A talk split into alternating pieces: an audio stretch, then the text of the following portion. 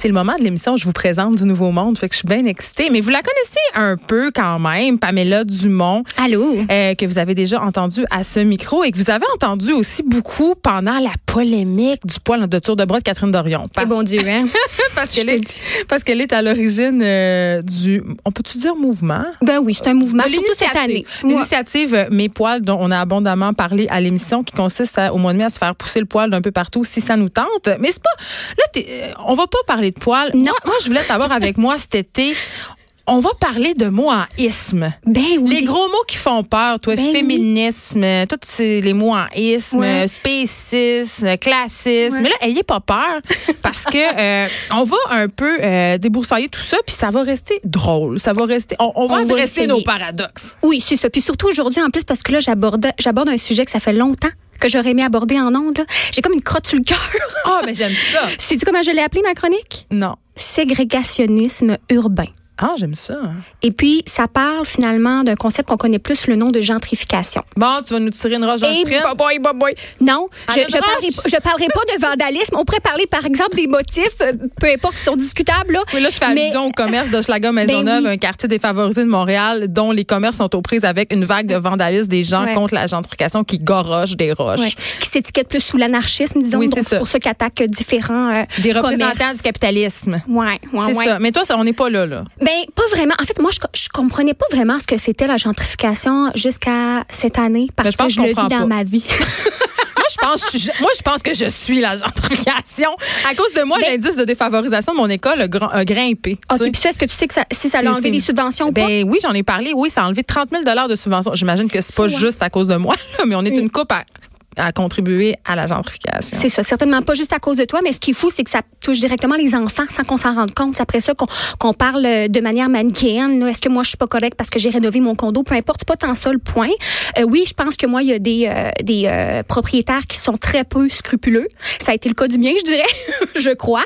Mais euh, pour les enfants, ce qui est dommage, c'est qu'effectivement, c'est que quand la taxe scolaire augmente, les taxes scolaires du quartier, ben, il y a des subventions qui sont retirées. Puis notamment, on perd des services euh, au niveau de l'éducation spécialisée. On parle Ouais. D'ergothérapeutes, d'orthophonistes, d'éducatrices spécialisées. Les Les- repas pas chers, C'est ça. Ben, ça, un j'avais pas ça à mon école, mais entre autres, il y a une école de Pointe-Saint-Charles qui avait beaucoup de repas à un dollar, que ça sera plus le cas. Puis on en parlait avec Bob le chef tantôt. Il y a des enfants euh, qui, pendant l'année scolaire, ben ce sont le, ce sont les seuls repas qu'ils vont avoir ceux que leur école leur ont servi. Oui, c'est pour ça que moi je parle de ségrégation, c'est que à quelque part il y a vraiment une discrimination entre les classes, les classes sociales. Fait que c'est ça peut être invisible ou plus visible, mais c'est-à-dire que les propriétaires souvent ils sont plus nombreux dans une classe qui est plus riche. Il y a moins de euh, gens plus pauvres qui sont propriétaires. Ils sont plus locataires. Et ils vont s'appauvrir davantage une fois que euh, l'indice ben, de richesse du quartier va augmenter. Parce que tout augmente autour. Évidemment, qui dit gentrification dit petite épicerie fine qui s'installe, dit Mm-hmm. augmentation des coûts. euh, les commerces font grimper leur prix, Ouais. offre et demande oblige. les cafés à 6 piastres, tout ça.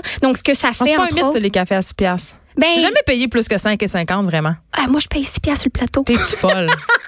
Mais j'adore ça. Je Rosemont. pas le café parce que je l'aime quand même. C'est le café cardinal? Je dis pas. Je veux juste dire que le café cardinal, ils ont du bon café. les Oui, il est très, très, très bon. Mais Mais tout ça, oui, il coûte cher quand même, mais il est bon. Puis gentrification, c'est ça, c'est que moi, je trouvais que ça dit pas grand-chose. La, la définition, c'est euh, tendance à l'embourgeoisement. La définition populaire. Il me semble que ça vient pas nous chercher pantoute. Une tendance, l'embourgeoisement. Ça veut rien, ça, ça parle pas finalement des conséquences directes qui sont très, très concrètes. Finalement, il y a des toits qui sont enlevés. J'ose vraiment dire enlevés à des gens. Moi, c'est ce qui est arrivé en automne dernier.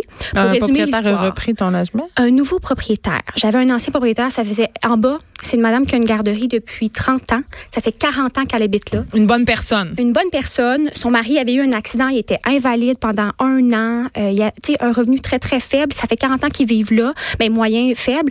Et euh, donc, ils ont, ils payent pas cher parce qu'ils n'ont pas eu beaucoup de- d'augmentation de ça loyer. fait mille ans qu'ils sont là. là. Ça fait mille C'est ans, le ils ont truc, cours, ils ont, ils ont élevé leurs enfants là. Et euh, bon, vente de propriété sans qu'il y ait même une pancarte. Donc, quelqu'un est au courant, c'est une bâtisse qui n'a pas été trop rénovée, tu peux l'acheter vraiment à, à prix pas cher. Le monsieur est vieillissant. Quelle belle offre pour quelqu'un qui veut investir. Ben, je trouve quand même que c'est une belle opportunité. Ça veut pas dire que tu vas arriver et tu vas être un propriétaire sanguinaire. Si tu rénoves, tu as le droit de faire des augmentations de loyer. Quand un propriétaire arrive et investit 300 000 d'un building, si tu payes 600 de loyer, quelque chose qui fonctionne pas. Ouais, sauf que là, dans notre cas, c'est pas ça qui s'est passé. Euh, le propriétaire est arrivé puis automatiquement, euh, on a eu un avis de reprise. Donc, Parce qu'il voulait l'habiter. Il voulait, ouais, soit dans l'habiter. Nous, on va voir d'ici deux ou trois ans, mais moi, j'ai peu le goût d'être dans ces papiers-là d'ici deux ou trois ans. Ça a été long, on est allé à court. Exactement. Mais nous, on a toujours eu l'impression, bien qu'on a un billet, on a une posture de locataire qui se, fait, qui se font mettre dehors, que c'était de mauvaise foi. Mais ça, faut le prouver par après. Bien évidemment. Tu veux dire que tu doutes qu'il voulait vraiment reprendre ton logement? Pourquoi? Parce que le motif de reprendre ce logement-là, qui finalement est un immeuble à deux logements, nous, on est en haut, la, garderie est en bas, c'était pour y faire un cottage, ce qui permet d'avoir des travaux assez majeurs.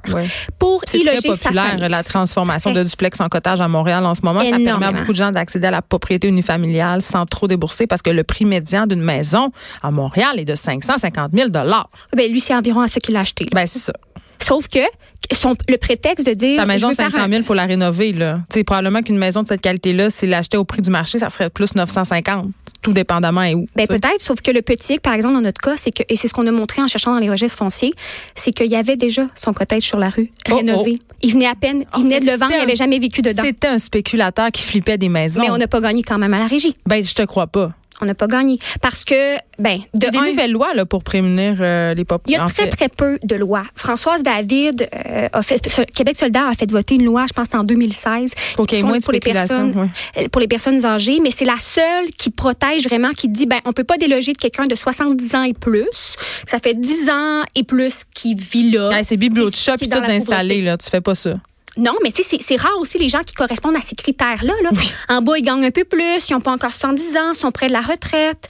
Euh, après ça, il y a la loi pour le, ben, en fait, le droit de maintien dans les lieux qui devrait comme préconiser, mais c'est que le système de, de, location, comment ça marche, propriétaire locataire, c'est que le, le droit à la, de propriété est toujours en contradiction avec le droit de maintien dans les lieux. Mais oui. Puis finalement, le les propriétaires, ben, il y en a beaucoup euh, on s'entend, s'il veut vraiment y vivre, OK, c'est sûr que ça crée un, un, un, un, conflit, mais après ça, au moins, euh, c'est réel, puis euh, il y a une bonne utilisation. Mais là, quand on a l'impression que c'est vraiment pour y faire un profit... Puis là, tu le savais, là, tu l'avais trouvé qu'il y avait un cottage sur la rue puis qu'il l'avait flippé. Oui, oui, oui, puis il a fait ça, il a fait ça avec quatre propriétés, là. Puis il est très jeune, là, il a à peine 30 ans. Ben, et quand tu vois aussi que tu vis une formation là-dedans, tu sais, comment devenir euh, comment devenir millionnaire en investissement immobilier? T'apportes ça, puis oh, c'est pas Dieu, une preuve recevable. Ben quand même. J'appellerais ça des circonstances atténuantes. Mm. je, dirais ça, tu sais. Mais c'est ça. Fait que c'est spécial parce que quand on se pointe à la régie aussi, ils sont supposés d'être un, tribunal qui est neutre. Mm-hmm. Mais quand on regarde ça, euh, par exemple, dans le cas d'une reprise, c'est le propriétaire qui ouvre le dossier à la régie. Euh, et donc, nous, quand on s'est pointé à la régie, parce qu'il n'y a pas de ligne d'attente téléphonique à la régie, donc vous vous faites raccrocher au nez si vous appelez là en permanence. oubliez, ça. Là. Appelez avoir un service à la régie. C'est très pas efficace. C'est vraiment pas efficace. Les délais sont interminables. C'est fou. C'est fou. Puis on a un procès, disons, euh, tout ça se passe dans les termes en janvier. On sait qu'on va avoir un procès. On l'a pas avant mars environ là, tu es déjà déménagé, là. Ben, non, non normalement, il peut pas te faire déménager avant, ah. quand tu as un bail d'un an. Là, Avant l'issue, il faut qu'il te prévienne euh, six mois à l'avance, ça. Mais reste-t-il que tu n'as pas beaucoup de temps pour savoir si tu vas pouvoir rester ou pas? Tu es obligé de chercher un logement. Fait que c'est particulier. C'est stressant. Oui, c'est bien, c'est bien, bien, bien stressant. Fait que la gentrification a, des effets, a eu des effets directs sur ta vie. Ah, direct ma vie. Moi, je me disais, donc c'est des gens qui veulent pas, ils veulent pas cohabiter, ils veulent pas voir leur leur euh, leur quartier changer, euh, ils veulent pas. Euh, mais il y a un peu de ça aussi des fois, ben, parfois. il peut y avoir de ça, mais eux, c'est qu'ils le vivent très très concrètement. C'est qu'il y a une ségrégation, c'est-à-dire qu'en ce moment, la crise du logement, là, il y a eu des articles qui sont sortis. Il y a eu un. on a jamais, ça fait longtemps que le taux d'inoccupation a été aussi bas. Aussi bas, oui, parce qu'il y a une crise en 2000. En, oui, vers 2000. Oui. Puis après ça, ça a augmenté euh, jusqu'à tout récemment. Donc, on pensait que tout allait bien. Mais là, écoute, juste moi, moi, je suis sur le plateau, OK, j'ose le dire. De toute façon, je le quitte. Je peux même plus habiter sur le plateau parce qu'il y a 0,2. privilégié. Ben, je, je venais de centre-sud. Puis tout ce que j'ai trouvé après quatre mois de recherche l'année passée, parce que moi, ça fait à peine un an que j'habite là, c'était un, un, un logement pas très cher, très grand, parce que j'ai besoin d'espace. Si moi, je fais du théâtre, des affaires.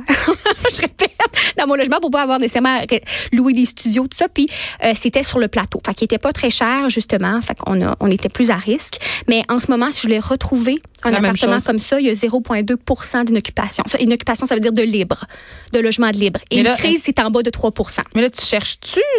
J'ai trouvé plus petit, quasiment même prix dans le centre-sud. Fait tout ça pour dire que. tu vas devoir te calmer le théâtre un peu pendant un bout. Oh, je, vais me calmer le théâtre, je vais aller ailleurs pour en faire. Sauf que ça reste que, écoute, moi, je suis quand même, je suis pas, euh, je, suis capable de me payer un, un, loyer pas dans ce quartier-là. Je suis pas une mère monoparentale. Mon amoureux, une job. On, paye, on est deux pour payer le loyer. Mais tous les gens qui sont justement les, les, les plus, les, les, revenus familiales qui sont plus faibles, les ménages plus faibles qui sont supportés par une femme ou la majorité qui sont supportés par une femme, les statistiques sont plus pauvres.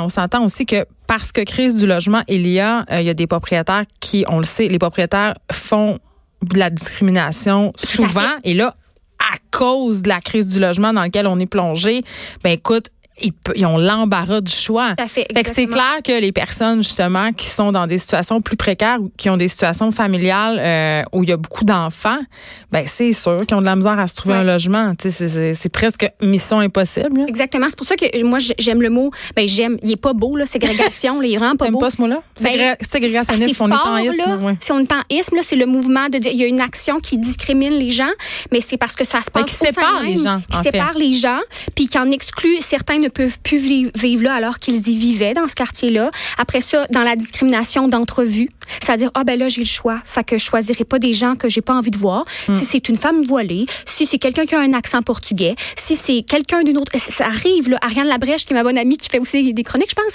Elle avait fait un, article au mois d'avril. Elle cherchait un logement, puis elle avait pris des noms à consonance ah, racisée, puis ça avait pas très bien marché. Puis quand ça s'appelait mm. Tremblay, ça, c'est drôle, là, ça allait bien. Ça allait bien. Moi, mais on parle de ségrégationnisme au niveau euh, de louer un logement, mais j'ai envie de te dire, euh, tu sais, euh, il y a, y a de la ségrégation aussi pour les gens qui veulent acheter. Parce que maintenant, acheter à Montréal, puis même dans plusieurs grandes villes, c'est quasiment impossible, même pour des gens qui font, des gens pour la de la classe moyenne. Les gens sont obligés de s'excentrer, sont obligés d'aller en banlieue. Euh, donc, il y a un, ségrégationnisme économique au niveau de la propriété locative, euh, mais aussi euh, au niveau de l'achat de propriété qui est très, très présent. Puis il y a des clivages entre les quartiers qui sont importants. Tu, sais, tu vas à Outremont, tu payes 25 000 de taxes municipales par année versus euh, dans mon quartier où c'est rendu quand même 5 000, mais quand même, tu sais, je veux dire, il y a un important clivage. Oui. Ce qui est encourageant, du moins, parce que moi, j'étais tombée sur un vieux rapport, bon, de 1996 qui montrait le ratio propriétaire homme-femme. Parce que moi, j'ai eu que des propriétaires hommes, puis j'ai vécu dans sept endroits. C'est quand même beaucoup. Puis je suis Cet endroit, j'ai eu que des propriétaires hommes. Beaucoup, beaucoup de mes aventures. Tu quel âge, Alors, euh, J'ai 25 ans. On va sur mon 26. Bon, tu déménages à chaque année? Ben, quasiment, là. Mais en fait, c'est juste parce que j'ai vécu dans deux villes. puis j'ai été étudiante. J'ai fait des euh, chambres, logements, amoureux qui rejoignent, tu sais, tout ça. Là, là, Mais là, c'est pour ça qu'on a envie de se fixer enfin. On pensait que c'était le bon, puis là, ça marche pas. Mais c'est la première fois que je vis une reprise comme ça. Mais euh, au moins, ce qui est encourageant, c'est que maintenant, niveau propriétaire-locataire chez les femmes, il y aurait 50-50 au Québec. C'est quand même très intéressant c'est le seul endroit où on aurait atteint la parité? Non, non, non. non, les hommes sont plus propriétaires que locataires ah. euh, dans l'ensemble du Québec. Là, ils seraient propriétaires à 67% 33% locataires dans le ratio de tous les hommes. Là, Donc, euh, je trouve que c'est quand même fort de montrer que les hommes, ben, ils détiennent encore plus souvent leur, logis. Puis, ça fait beaucoup. Tu sais, si une femme célibataire, là, comme moi, j'ai une amie il n'y a pas longtemps, elle vient de signer son bail à Montréal, elle arrive. Ah, il y a du sexisme tellement financé, même au niveau ah. des banques pour avoir des prêts. Ah oui, t'as vécu ça? ben, je dirais pas jusqu'à dire ça, mais quand même. Ben oui, c'est quand même documenté là, que tu fais moins sérieuse quand tu arrives une petite madame tout seule que si tu as un mari en arrière de toi pour, euh, pour juste être là. Tout à fait. Ben parce que c'est encore dans ce stéréotype-là, il y a encore beaucoup plus d'hommes qui sont euh, qui mènent le, financièrement le ménage. Tu sais. Hmm. il y en a encore plus. On est en train de rétablir ça, mais ce qui est difficile, c'est qu'on n'a pas vraiment de statistiques sur le ratio propriétaire de euh, logement. On a des ratios, on a des statistiques sur les, propriétaires en général. Sauf qu'on ne sait pas s'il y a plus d'hommes finalement qui sont propriétaires euh, de logements. Écoute, euh, premier mot, hein, la glace est brisée. Une grosse affaire, ségrégationnisme urbain. Là où le café à 6 piastres côtoie la soupe populaire. Merci, Pamela Dumont. Tu vas revenir la semaine prochaine nous parler d'un autre mot en isme, mais c'est pas éparant, c'est très, très le fun. Merci d'avoir été avec nous. Merci.